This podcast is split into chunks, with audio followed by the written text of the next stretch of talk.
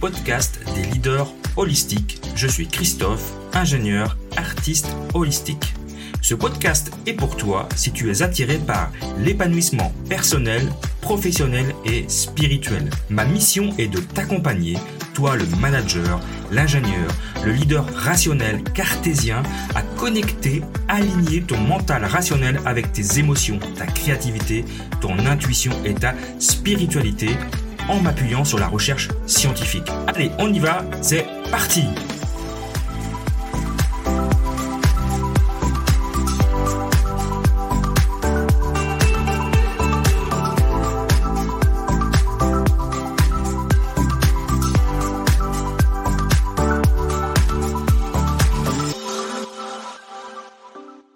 Bienvenue dans ce nouvel épisode du podcast Leadership Holistique et aujourd'hui je vais partager avec toi un moment un peu étrange euh, que j'ai vécu et qui, euh, bah, qui, qui, n'est pas seulement que étrange, c'était assez dramatique, mais euh, voilà, je, vais partager le côté, le côté étrange de la chose.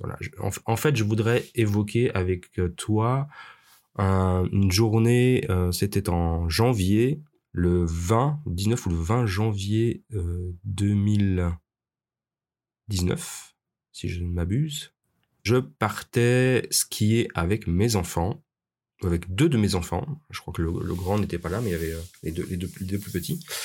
Euh, on allait skier dans juste à côté de chez nous, là, dans la station du Mont Jura, donc une station très très familiale avec des, petites pistes pas très compliquées.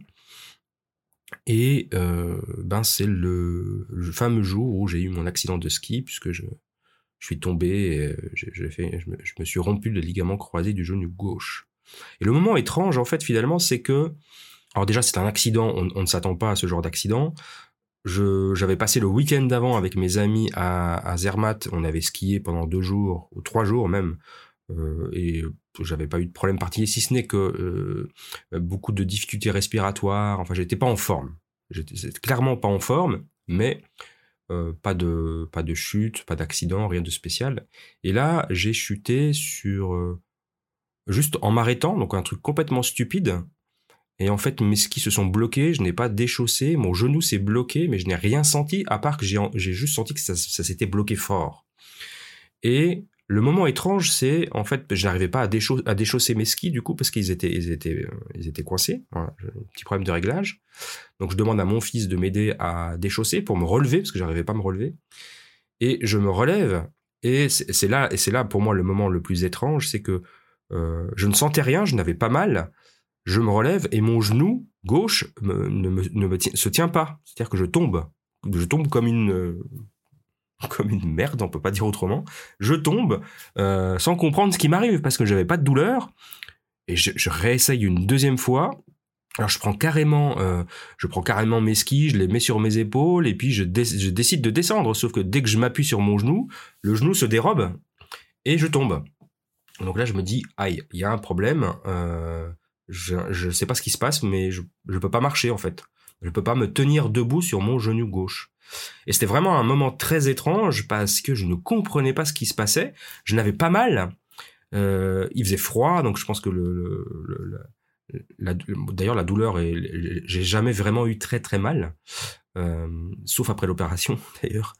Donc euh, le moment étrange, c'était vraiment de se, lever et de voir ce genou se dérober et, et du coup de tomber, de chuter sans savoir pourquoi. Et donc, euh, bah, mon fils qui était, euh, qui était euh, grand, mais pas tant que ça, hein, il avait, il avait 16, 17 ans, je pense. bah, il a appelé, on a appelé les secours et je j'ai descendu, on m'a ramené en, barquette là. Hein. Donc ça, c'est le deuxième moment très étrange, c'est qu'on perd le contrôle complètement de son corps. On peut plus rien faire. On, on, se retrouve dans une dans une barquette à descendre. Alors pas très vite, mais comme on est au ras du sol, on, on est coincé dans un espèce de sarcophage. C'est quand même assez étrange. Et puis on se laisse embarquer dans une ambulance. Voilà, on perd, on perd totalement le contrôle de notre corps et de du, moment. Et, il faut pas paniquer parce que voilà, heureusement pour moi, je n'avais aucune douleur, je je ne souffrais pas.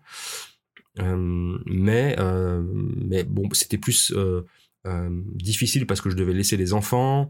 En plus, on m'a emmené du mauvais, du mauvais côté, du mauvais versant. De, on m'a pas emmené du tout du côté où j'avais garé ma voiture. De toute façon, je pouvais pas conduire, mais, mais du coup, moi, je me suis retrouvé côté, côté Jura, alors que j'étais, j'étais garé en bas, hein, à Crozet, pour ceux qui connaissent.